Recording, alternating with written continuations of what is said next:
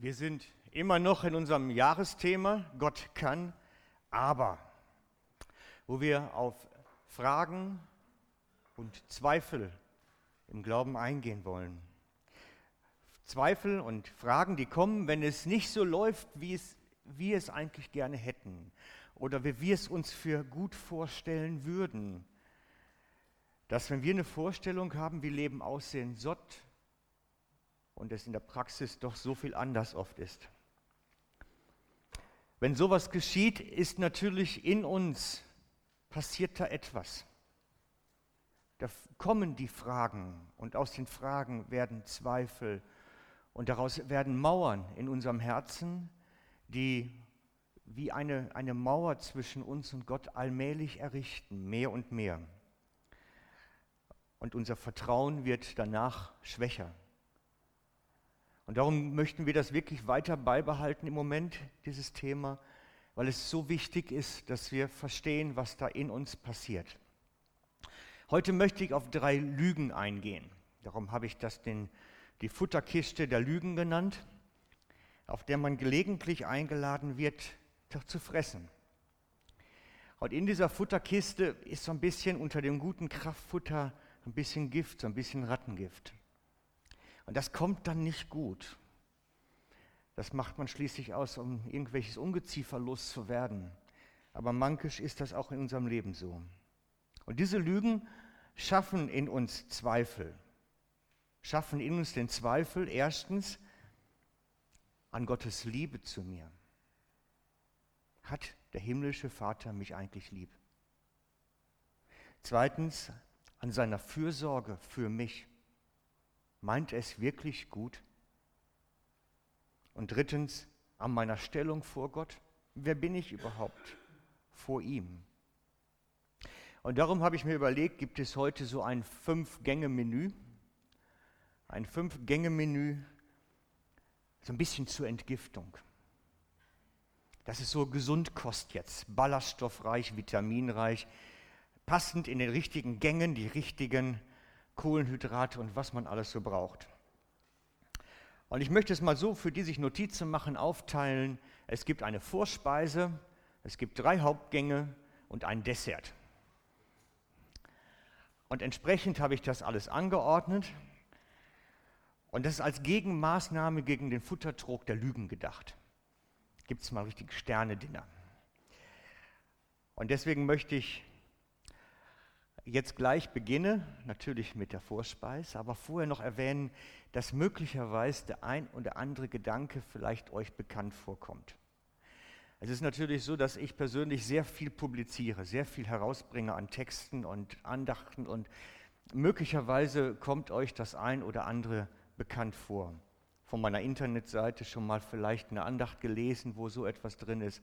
Ich kann nicht grundsätzlich jeden Aspekt immer wieder komplett neu aufrollen und so ist das durchaus möglich. Und wer sich das natürlich so einiges davon heute vertiefend ansehen möchte, einfach ins Internet gehen, meine Seite aufrufen. Da gibt es so manches zu dem, was ich heute sage, was noch ein bisschen vertiefender ist. Also, zur Vorspeise. Genau. Ich höre immer wieder Berichte von Geschwistern, die in schwierige Lebenssituationen geraten. Gerade letzte Woche hatten wir die Bekanntgabe von dem Unfall von Heinz, der tödlich verunglückt ist und natürlich jetzt eine trauernde Familie hinterlässt, die es wirklich schwer hat jetzt in dieser Zeit. Und Gott führt uns mankisch wirklich einen schweren Weg. Manchmal verstehen wir nicht das, was passiert und das, was in unserem Leben auch so alles auf uns reinkommt. Und dann steht natürlich schnell die Frage im Raum, wie kann das sein? Wie kann es möglich sein, dass sowas in meinem Leben passiert? Wie kann es möglich sein, dass plötzlich der Böse irgendwie seine Hand zu uns ausstreckt nach unserem Leben? Wie kann das sein, dass sowas bei uns passiert? Dass der praktische Segen Gottes irgendwie nicht mehr durchkommt?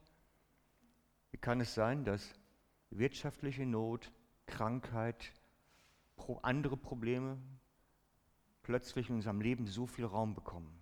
Wie ist das möglich? Und deswegen möchte ich euch jetzt die drei Hauptgänge des Menüs vorstellen. Das macht ein guter Kellner auch, der macht vorher eine Speisekarte, wo er draufschreibt, was für Gänge er hat. Und deswegen, ich nenne den ersten Gang, können Probleme bei Jüngern dadurch entstehen, weil Gott uns straft, weil wir einen strafenden Gott haben. Fragezeichen. Kann es sein, dass Gott uns nicht mehr liebt, uns straft, wofür auch immer? Ist das möglich?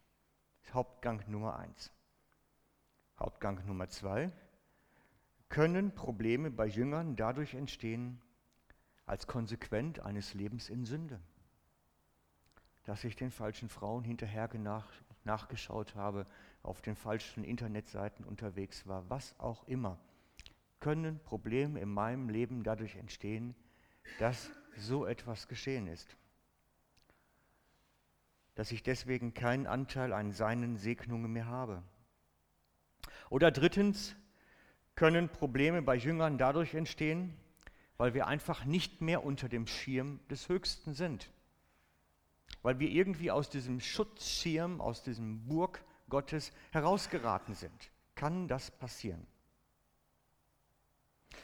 Diese drei Fragestellungen tauchen immer wieder auf, wenn Menschen in Schwierigkeiten geraten, wenn Christen feststellen, jetzt wird schwierig, jetzt wird es harzig. Diese drei Fragen tauchen dann immer wieder auf. Und deswegen möchte ich sie auch getrennt behandeln, obwohl sie viel miteinander zu tun haben. Aber Jesus hat sie getrennt behandelt und deswegen möchte ich sie auch getrennt behandeln. Kommen wir zum ersten Hauptgang können Probleme bei Jüngern dadurch entstehen, weil Gott uns straft. Kann es sein oder ist es möglich, dass Gott uns nicht mehr liebt oder seine Liebe eine Ausdrucksform darin findet, dass er den Knüppel rausholt, uns abschlägt?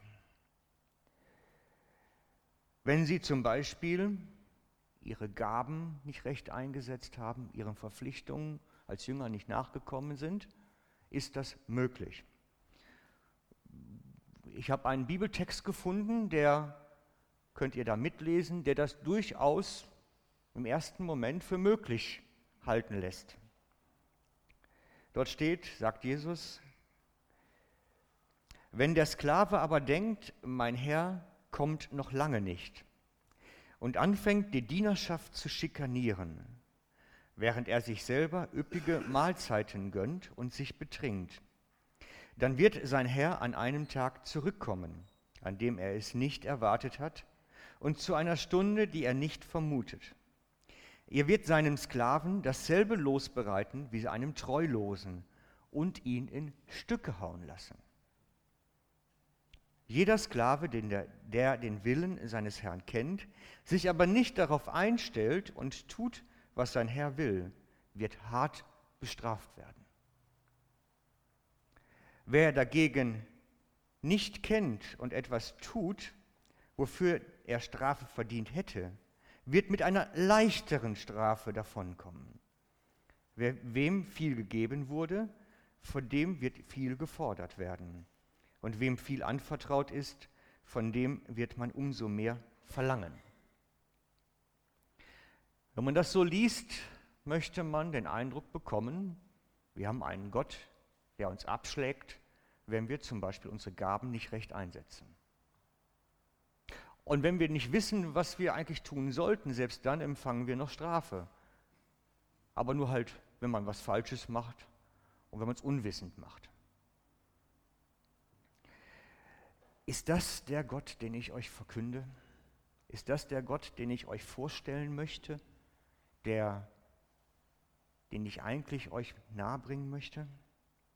Dass wenn man selbst etwas versehentlich falsch macht oder es nicht besser wusste, dann noch ein mildes Strafmaß, vielleicht Prügelstrafen bekommt?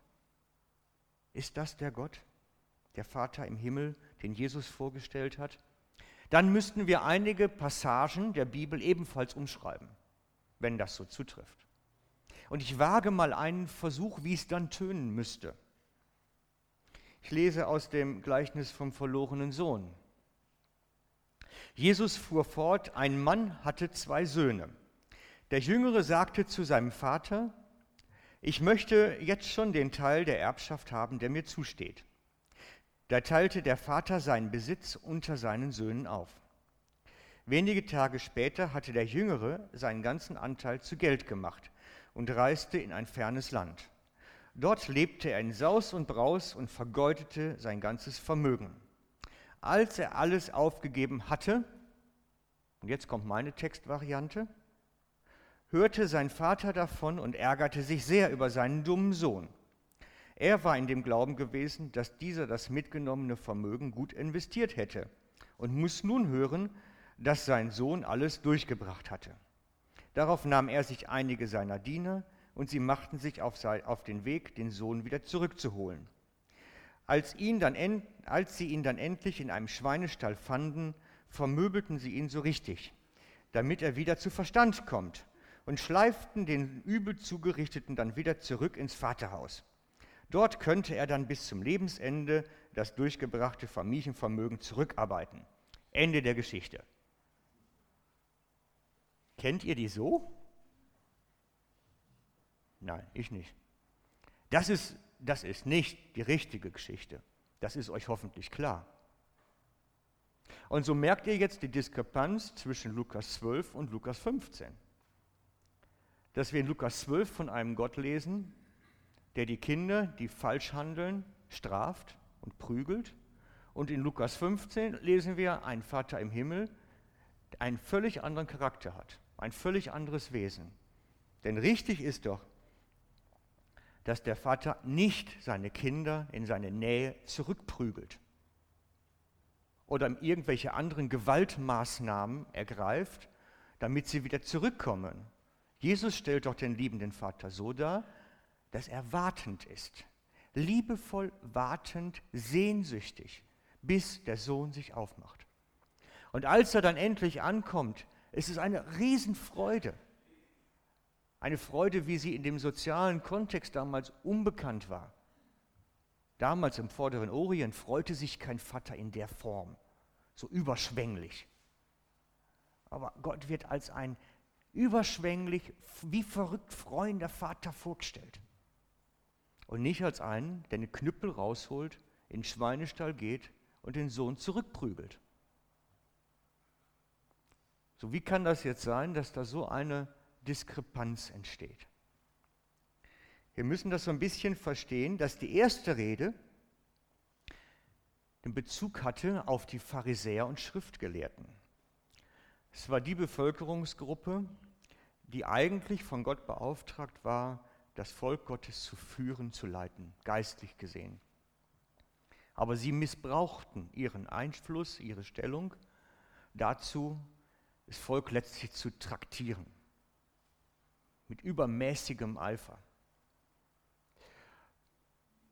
Und das erste, die erste Geschichte von Lukas 12 ist die Geschichte für die Pharisäer und Schriftgelehrten, wie sie einmal beurteilt werden, wie Gott sie einmal sich anschauen wird, das, was sie gemacht haben.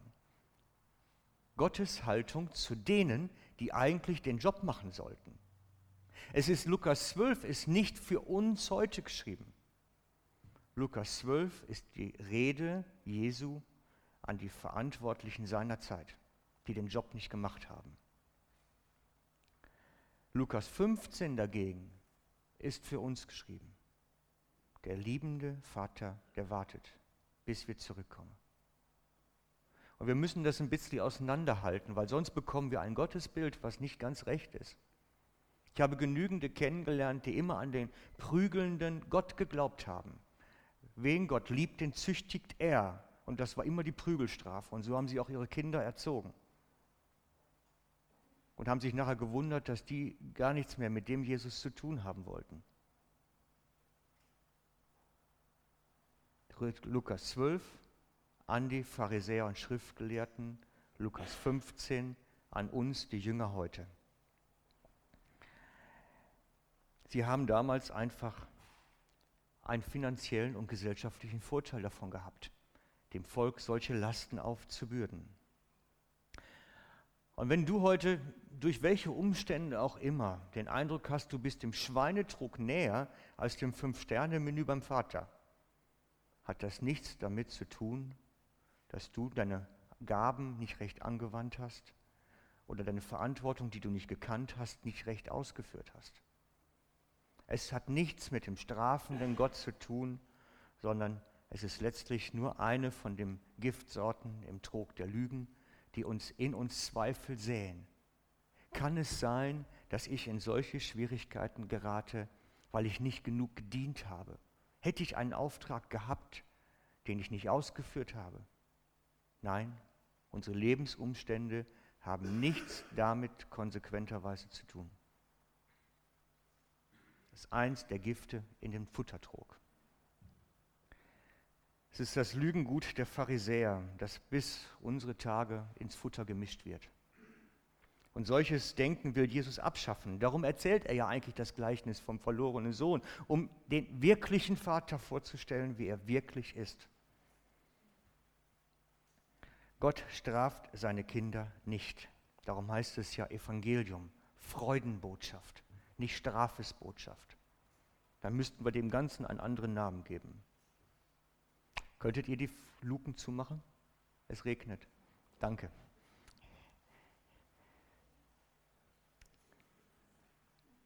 Zweiter Punkt in unserem Menü. Können Probleme bei Jüngern dadurch entstehen, als Konsequenz eines Lebens in Sünde? Könnte es sein, dass Probleme bei Jüngern dadurch entstehen, als Konsequenz eines Lebens in Sünde? Kann es sein, dass Sünde uns von dem segnenden Gott abtrennen, sodass wir im Prinzip nichts mehr von ihm durchkommen kann zu mir? Ist das möglich? Und wenn wir bestimmte Passagen lesen, könnte man dazu kommen.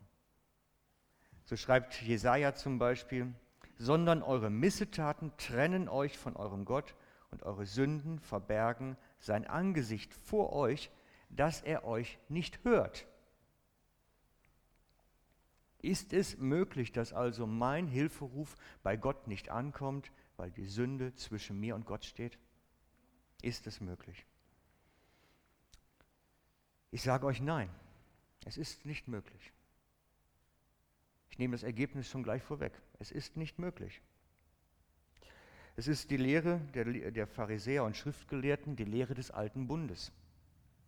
Der alte Bund sagt ja, die Sünde steht zwischen euch. Jesaja, alter Bund, Prophet. Seit Jesus gilt, es steht nichts mehr zwischen uns. Der Vorhang ist zerrissen. Er ist zerrissen und er bleibt zerrissen. Und wir schauen uns das mal ein bisschen genauer an. Leider wird, dafür gab es ja schließlich Luther und die Reformation, weil genau das verloren gegangen war zu einer Zeit mal, weil die katholische Kirche den Vorhang wieder zugemacht hat, den Vorhang der Gnade. Dafür ist ja Luther aufgestanden, hat gesagt, die Gnade gilt. Sie ist gültig bis heute. Sie haben damals bei der Reformation für die radikale Gnade gekämpft und damit gegen den Katholizismus, der wieder etwas errichtet hat. Sie haben gegen das katholische Kaminkehrerprinzip gearbeitet. Kennt ihr das Kaminkehrerprinzip? Ich will es euch kurz vorstellen. Wie geht das? Also erstmal der Kaminkehrer. Wenn der Ofen so richtig raucht und so richtig was verbrannt wird, dann kennt ihr das, dann machen sie, gibt es so Ablagerungen im Kamin. Und dann muss in regelmäßigen Abständen der Kaminkehrer kommen und mal so richtig die Bürste dadurch jagen, dass der Dreck wieder so wegkommt den Schornstein putzen und in einem festgeschiedenen Prozedere wird alles gereinigt und sauber gemacht. Und die Lehre lautet, das passiert in unserem Leben genauso. Weil Leben so ist, wie es ist, fällt immer was an. Der Schornstein verdreckt, verrußt, an den Rändern gibt es Ablagerungen, Dreck setzt sich ab. Und je betriebsamer unser Leben ist und je mehr wir im Geschäftsleben sind oder was auch immer, fällt halt ein bisschen mehr an. Und in der Lehre, in der Tradition war es dann so, dass die gesagt haben, du musst in regelmäßigen Abständen einfach zur Beichte kommen. Da kommst du und dann wird mal der Schornstein wieder so richtig durchgeputzt. werden die ganzen Ablagerungen, die sich angesammelt haben, mal wieder freigemacht. Der ganze Ruß, der sich da entwickelt hat. Und dann sind die Leute zur Beichte gegangen, mit der Möglichkeit, ihre Sünden zu bekennen. Und dann wurde ihnen natürlich gesagt, ich muss drei Rosenkranz beten, fünf Vater Unser, ein Ave Maria singen alleine, Geldspenden machen, was weiß ich nicht. Und dann ist wieder gut. Das hat nichts mit der Gnade des Evangeliums zu tun. Nichts. Das ist der alte Bund. Da könnte man genauso gut wieder ein Opfertier bringen und nach Jerusalem gehen und ein Lamm schlachten. Da, das ist nicht der neue Bund. Das ist die alte Lehre. Das ist die alte Lehre. Und ich finde es so ein bisschen betrügerisch, was da passiert ist. Und was bis unsere Zeit leider auch noch immer Einzug hat. Da wird etwas verkauft, was man eigentlich bereits als Geschenk erhalten hat. Ich habe mal überlegt, wie könnte das denn aussehen heute? Welche Vergleiche gäbe es? Und bin dann auf eine Geschichte gestoßen, die ist mir eingefallen von einer Großmutter. Eine Großmutter, jetzt wollen wir gucken, ob das alles klappt, da ist sie. Eine Großmutter, die ihrem Großkind ein richtig schönes, teures Buch schenken möchte, was sich immer schon gewünscht hat. Aber sie wohnt leider nicht bei den Kindern, sondern in einigen Abständen entfernt. Und so kommt die Mutter, eines Tages die Große Besuche, und Großi sagt, guck mal, dieses schöne Geschenkli, bring's doch meinem Großkind mit. Bring's dir mit und sag, das ist klasse. Und dann kommt die Mutter nachher nach Hause zu ihren Kindern und sagt, guck mal, was die Große für dich hat. Ist das nicht eine schöne Geschichte? Das hast du doch immer schon gewünscht. Gib mir 200 Stutz und dann kannst du es haben. Als die Mutter nach Hause kommt, gehörte dem Kind eigentlich das Geschenk schon. Aber sie hat es zum teuren Preis weitergegeben. Und das ist das, was zum Großteil mit der Gnade immer noch gemacht wird. Gnade ist ein Geschenk, was wir eigentlich erhalten haben und was wir nicht noch erst erkaufen müssen. Die Gnade Jesu ist reichlich dargebracht uns. Es ist bereits. So sagt er zum Beispiel Hebräer 10,10. 10. Das ist für mich einer der ganz wichtigen Texte. Durch diesen Opferwillen sind wir geheiligt, da Jesus Christus ein für allemal sein Leib zum Opfer hingegeben hat. Ferner, jeder Priester steht dazu da, vollzieht den Dienst und bringt immer wieder dieselben Opfer, die doch nie und nimmer die Sünden tilgen können. Dieser aber hat nur ein einziges Opfer für die Sünden dargebracht und sich dann für immer zur Rechten Gottes gesetzt. Ein für allemal, ein Opfer, nicht immer wieder neu. Oder wie Petrus es schreibt, vergesst nicht, wie viel Christus für unsere Sünden leiden musste. Er, der frei von jeder Schuld war, starb für uns schuldige Menschen, und zwar ein für allemal es taucht immer wieder auf, dieses ein für alle Mal. Es ist geschehen. Es ist gemacht worden. Wenn wir sündigen, wenn wir fallen, hat er bereits die Schuld getragen. Wir brauchen nicht noch ein neues Opfer bringen. Wir brauchen uns die Gnade nicht noch mal neu verdienen. Es ist geschehen. Wir brauchen keinen Berufsheiligen, der uns etwas zuspricht oder Lasten auflegt. Dann führen wir das auch wieder ein. Ist auch kein Problem. Dann machen wir das halt auf eine andere Art und Weise.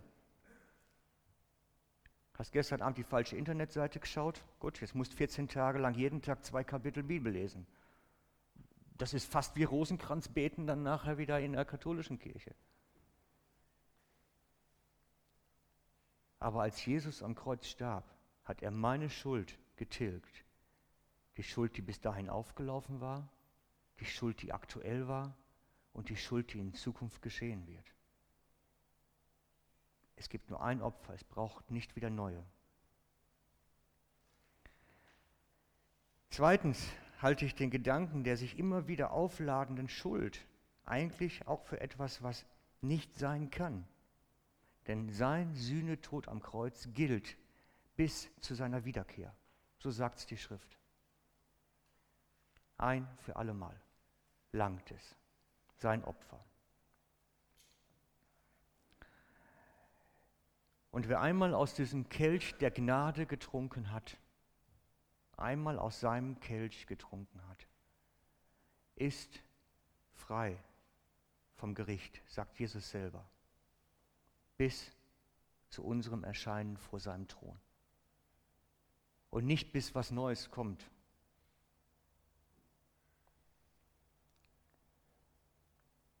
Es braucht keinen Kaminkehrer, der immer wieder neu putzen geht. Stellt euch doch mal vor, jetzt, jetzt mal ganz praktisch gedacht. Ein Ehepaar von euch, ihr seid ja meist zu zweit hier, ihr fahrt mit dem Auto unterwegs, streitet euch so richtig. Das können Männer und Frauen sehr gut beim Autofahren streiten, wisst ihr das? Das geht hervorragend. Also ich kriege das mit meiner Frau regelmäßig hin. Sie ist meist nicht einverstanden über meinen Fahrstil. Entweder bin ich zu schnell oder zu langsam, überhole nicht oder überhole falsch oder irgendwas gibt es immer. Ihr stellt euch mal vor, man zofft sich so richtig beim Autofahren.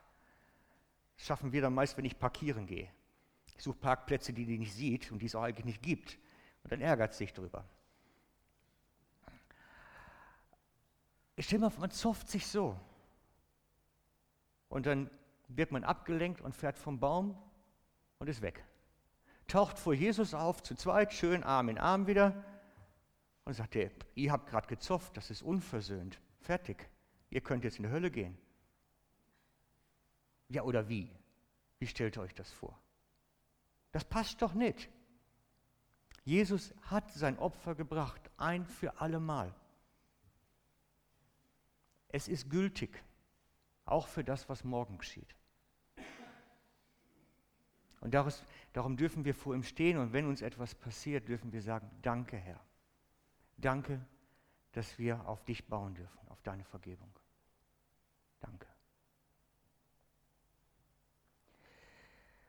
Darum möchte ich euch bitten, nicht aus diesem Futtertrog zu essen. Das ist Futter, das schlecht ist für uns. Das Futter der immer wieder auflaufenden Geschichten. Zum dritten Hauptpunkt des Menüs. Können Probleme bei Jüngern dadurch entstehen, weil sie nicht mehr unter dem Schirm des Höchsten leben?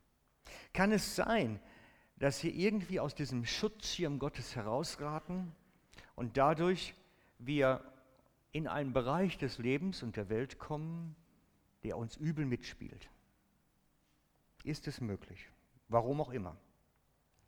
So heißt es doch eigentlich im Psalm 91, wer unter dem Schutz des Höchsten wohnt, der kann bei ihm, dem Allmächtigen, Ruhe finden. Auch ich sage zu Gott, dem Herrn, bei dir finde ich Zuflucht. Du schützt mich wie eine Burg. Mein Gott, dir vertraue ich. Er bewahrt dich vor versteckten Gefahren und vor tödlicher Krankheit. Er wird dich behüten wie eine Henne, die ihre Küken unter ihre Flügel nimmt. Seine Treue schützt dich wie ein starker Schild.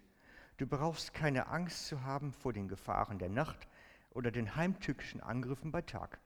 Selbst vor der Pest, die im Dunkeln zuschlägt, oder dem tödlichen Fieber, das am hellen Tag die Menschen befällt, fürchtest du dich nicht. Wenn tausend neben dir tot umfallen, ja, wenn zehntausend in deiner Nähe sterben, dich selbst trifft es nicht. Ist das so? Ist das die Lebenspraxis? Ist schwierig, hm? Also, wie müssen wir uns das vorstellen? Diese Vorstellung von Schutz Gottes prägt leider unsere Gemeinden bis zum heutigen Tag. Es ist so ein bisschen wie ein Regenschirm, der einen umhüllt. Ich habe dieses Bild im Internet gefunden von einer Frau, die einen all-inclusive Regenschirm hatte. Der umhüllt sie wirklich ganz inzwischen. Wer also im Schutz des höchsten Leben wird nicht krank, wird nicht arbeitslos, ähm, da passieren keine Unfälle, keine was weiß ich. Es passiert einfach nichts. Man ist immer gesegnet. Und ich sage, das ist ein völliger Blödsinn. Denn es passt nicht. Dann wäre ja die ganze Gemeinde außerhalb des Schutzes. Dann hätten wir irgendeinen Riesenseich gemacht. Also, wie kann das also sein? Es kann nur daher kommen, dass der Psalm 91 geschrieben ist für das Volk Israel, wenn es in seinen Weisungen und Gesetzen vollumfänglich wandelt. Das ist die Zusage. Es ist geschrieben fürs Volk Israel, wenn es in seinen Gesetzen und Weisungen vollumfänglich wandelt. Im neuen Bund, in der Jüngerschaft bei Jesus gilt etwas anderes, nämlich dass Lebensumstände zum Teil wirklich katastrophal werden können, weil der Herr es zulässt. Es, es ist etwas völlig anderes für uns heute, was gültig ist. Da gibt es oftmals nicht Lebensqualität. Ich hörte unlängst die Geschichte von einem Nordkoreaner. Nordkorea, wissen wir, ist kein tolles Traumland. Da würde keiner freiwillig Urlaub machen. Es ist eigentlich eher ein Riesenknast. Eigentlich eher. Und ich hörte die Geschichte von einem Nordkoreaner, der flüchten konnte in einer Nacht- und Nebelaktion aus einem der Konzentrationslager von Kim Jong-il und sich nach Südkorea durchschlagen konnte, alleine. Und dort in der Grenze wohnen recht viele Christen, bewusst. Und ein Ehepaar hat diesen armen Kerli dann eingesammelt, halb verhungert, verfroren, eingesammelt, mit nach Haus genommen die Wunden gepflegt, aufgepäppelt. Wirklich den barmherzigen Samariter gespielt für ihn. Nicht nur gespielt, sondern wirklich praktisch gelebt. Es war kein Spielen. Und als er wieder auf den Beinen war, sich akklimatisiert hatte, natürlich konfrontiert war mit einer Sozialwelt, ne, Radio, Fernseh, regelmäßiges Essen. Wunderbar, der muss sich gefühlt haben wie im Paradies haben sie ihn zu Jesus geführt, haben sie ihm erklärt, wie das mit dem Evangelium ist. Und dann sagt ihm Jesus, geh zurück, geh zurück zu deiner Familie. Versteht ihr? Das ist nicht Lebensqualität. Wenn das Segen Gottes ist, so eine Jobs, wow, dann haben wir irgendwie eine schräge Vorstellung von gesegnet sein. Ja? Das hat nichts mit Psalm 91 noch zu tun. Den Auftrag zu kriegen, nach Nordkorea zurückzugehen und Jesus dort als Zeuge zu dienen. Geht zurück, sei mein Zeuge, stand dort im Text. Und wir wissen nicht, ob er es überlebt hat. Wenn das die Gesegneten sind, ist spannende Frage für uns, wenn wir Gesegnete sein wollen. Jesus hat gesagt, ich bin gekommen, ein Feuer anzufinden. Die Kinder werden gegen die Eltern sein und die Eltern gegen die Kinder und das Feuer wird laufen. Und wir haben oftmals den Gedanken am Psalm 91, wir wünschten uns ein gesegnetes Leben, in dem es keine Krankheit gibt, keine Verhaftungen gibt, keinen Schmerz, kein Leid, kein gar nichts. Es ist doch für Gesegnete immer gut nur alles. Und wir haben so ein gesegnet sein Bild aufgebaut mit Einfamilienhaus am Stadtrand, zweimal Ferien im Jahr, ein gutes Einkommen, am besten noch die Kinder, die noch im Glauben stehen und zur Uni gehen und studieren. Wir haben so ein gesegnet sein Bild aufgebaut des Wohlstandsevangeliums. Da ist zu viel Psalm 91 drin und zu wenig von Nordkorea. Ich glaube, dass die wirklichen Gesegneten Gottes eigentlich da im Konzentrationslager hocken und nicht am Stadtrand im Eigenheim. Nicht, dass ihr das falsch versteht, ich wohne auch gerne gut. Ich habe auch gerne ein Eigenheim und lege meine Füße auch gerne in die Sonne in Italien und habe auch gerne Ferien. Also das ist schon recht und gut, wir brauchen und diese Sachen. Aber die Definition, was gesegnet sein ist eigentlich, ist eigentlich für uns anders. Ist eigentlich für uns anders. Ich möchte euch ein Beispiel, eine Person des Neuen Testaments vorstellen, der diesen Segen Gottes in ganz besonderer Weise kennengelernt hat. Und zwar möchte ich sprechen über Johannes den Täufer. Jesus sagt über Johannes den Täufer, ja, ich versichere euch, von allen Menschen, die je geboren wurden, ist keiner bedeutender als Johannes der Täufer. Alle Menschen auf dem Planeten bis dahin. Johannes der Täufer ist der Beste. Wow, das ist eine Auszeichnung. Mehr Diplom und Papiere kann man sich nicht an die Wand hängen, als so eine Aussage von Jesus, wenn die gesprochen wird. Der bedeutendste Mensch auf Erden für Jesus erhält als Vorruhestandsregelung Knast bei Herodes und Grind ab. Das war Gottes Ende für ihn. Merkt ihr was? der hat nicht einen Vorruhestand gehabt mit 65 im vollen Einkommen. Der hat einen Knast als Gottes Lösung gehabt. Da ist was schief in unserem Denken. Merkt ihr es? Segnung Gottes sieht anders aus. Die laufen manchmal ganz kurios. Also fassen wir zusammen und schauen uns diesen Futtertrog nochmal an. Die Schwierigkeiten, die wir zum Teil erleben, Krankheit, Not, wirtschaftliche Sachen und so weiter, sind nicht damit verbunden, dass wir einen strafenden Gott haben, der uns prügelt für was auch immer. Die Schwierigkeiten, die Not, die wir erleben, haben nichts damit zu tun, dass wir Kontakt mit der Sünde gehabt haben denn das hat Jesus bereits getragen. Und die Schwierigkeiten und die Not, die wir erleben, haben nichts damit zu tun, dass wir den fehlenden Schirm des Höchsten irgendwie haben. Das ist das Gift im Futtertrog. Das hat damit nichts zu tun.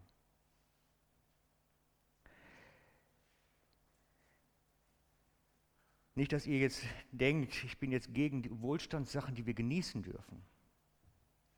Ganz sicher nicht. Aber es ist die Anomalie. Es ist nicht die Regel.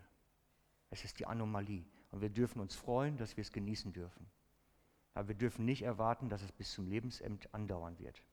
Es kann immer anders kommen.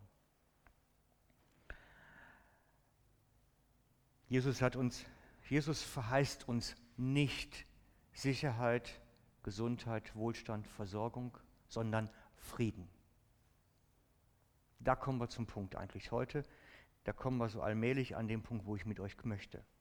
Jesus verheißt uns nicht die Annehmlichkeiten des Lebens, er verheißt uns Frieden. Und schon Bonhoeffer sagte, dass die schlimmste Verwechslung darin besteht, Sicherheit und Frieden zu verwechseln. Wer Sicherheit und Frieden verwechselt, kommt auf ein schiefes Gleis kommt in Zweifel, kommt ins Hadern. Das wird passieren. Und Sicherheit und Frieden ist ein Riesenunterschied. Im Alten Bund heißt es, die Verheißung nach Psalm 91, Sicherheit vor Angriffen, Schutz vor Krankheiten. Das ist Sicherheit, das ist äußerlich, was um uns geschieht mit uns.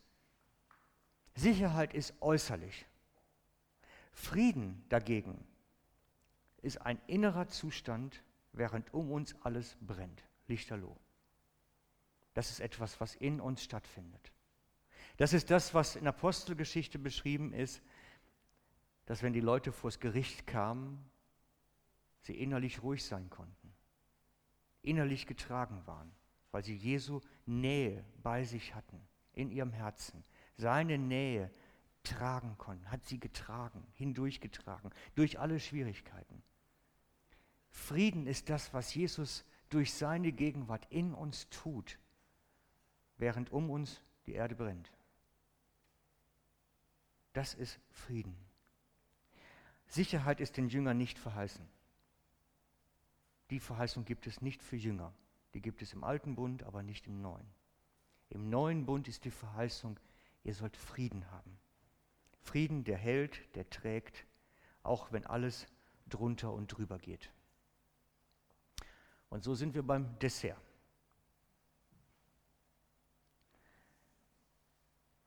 In den Briefen des Neuen Testaments taucht bis auf bei zweien immer die Formulierung auf, Gnade und Friede sei mit euch. Ich habe jetzt drei explizit mal rausgesucht, die ersten drei Briefe, Römer, 1. Korinther, 2. Korinther, immer Gnade und Friede. Das ist der Wunsch. Und das ist keine Anredeformel, so wie sehr geehrte Damen und Herren. Könnte man ja meinen. Das ist wirklich eine reale Wunscherwartung von Paulus jetzt zum Beispiel hier an die Jünger. Gnade und Friede sei mit euch. Friede meint, dass wir innerlich ruhig sein können, getragen sein können in all dem, was geschieht. In all dem, was geschieht.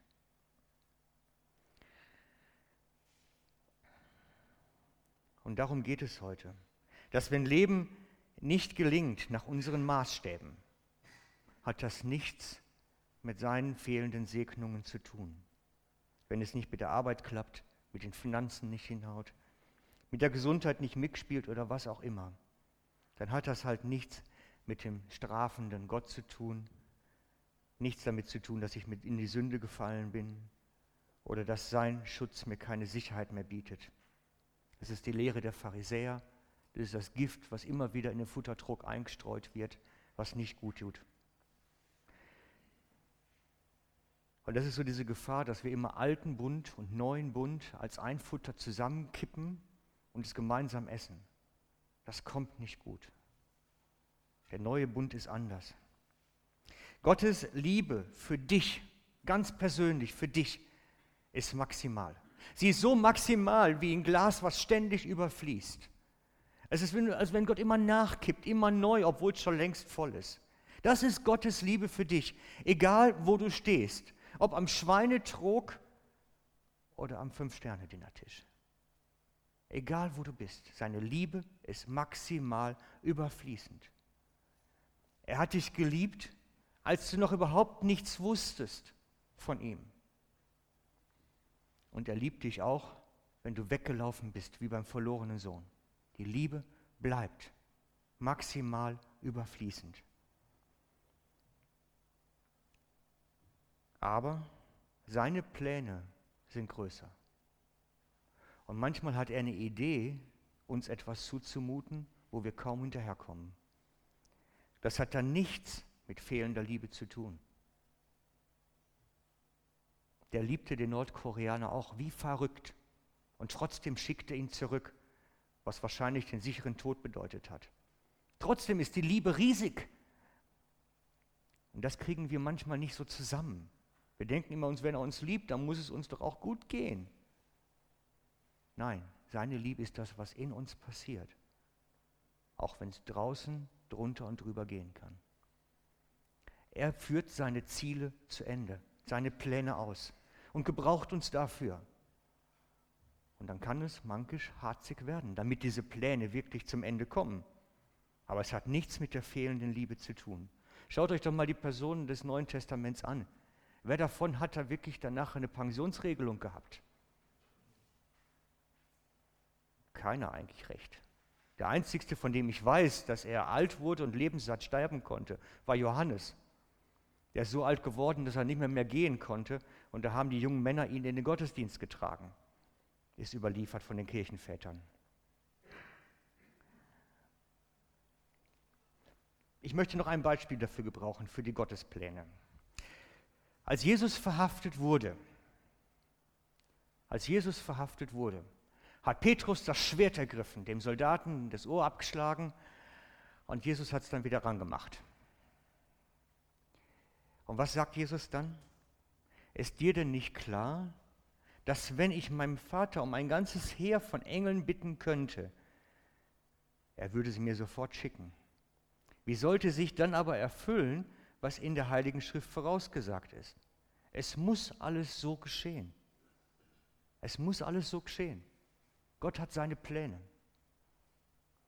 Und manchmal braucht es unser Ja zu Gottes Plänen, wo wir ein Teil von sind. Manchmal ist der Kelch den wir zu trinken bekommen, ein bitterer, so wie Bonhoeffer das im Lied schreibt. Bonhoeffer war in den USA seinerzeit. Und er sah, was in Deutschland passierte mit den Nazis. Und er wusste, in welche Gefahr er sich begeben würde, wenn er zurückgeht.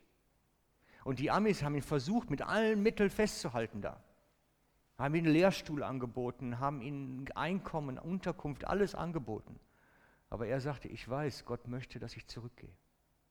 Gott möchte, dass ich wieder bei denen bin, die mich brauchen. Und er hat es nachher als den bitteren Kelch beschrieben, als den Plan Gottes, wo er ein Teil von ist. Und darum schreibt er ja, Frieden ist nicht Sicherheit. Und wir dürfen es nicht verwechseln. Gott hat seine Pläne. Und in diesen Plänen spielt das, was wir Wohlbefinden nennen, eine untergeordnete Rolle. Das ist der Punkt für heute Morgen. Mein Wunsch ist, dass wenn ihr aus dem bitteren Kelch zu trinken kriegt, dann hat das nichts mit eurer, mit dem Geliebtsein von Gott zu tun. Mit dem, dass er oder dass ihr auf ein schiefes Gleis geraten seid. Gott hat seine Pläne. Und wir müssen mankisch einfach Ja dazu sagen und ihn machen lassen. Er könnte auch dir ein ganzes Heer schicken von Engeln, könnte dir Gutes tun ohne Ende. Aber es gehört zu seinem Plan. Oftmals. Amen. Ich möchte gern mit uns beten.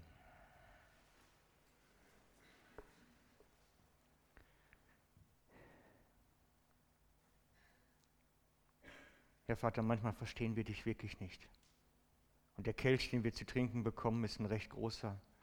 Und die Schluck, die wir zu trinken kriegen, sind ganz schön viele. Verstehen nicht, was du vorhast und was du tust. Aber wir wollen lernen, dir zu vertrauen in all dem dir zu vertrauen, dass deine Pläne zum Ziel kommen, deine Nähe und deine Gnade völlig ausreichend sind für uns, so wie wir es gesungen haben schon. Und es mehr und mehr lernen, dass es ein Teil unseres Glaubenslebens wird. Dass wir lernen, dass Gnade und Friede von dir ausreichend sind. Und alles andere eine Anomalie, eine Sonderbehandlung, die wir genießen dürfen. Komme du jetzt bitte und Berühre du uns in unserem Herzen, dass wir lernen, Ja zu sagen für deine Pläne, dass wir lernen, mehr und mehr in ihnen zu leben, in ihnen unterwegs zu sein. Amen.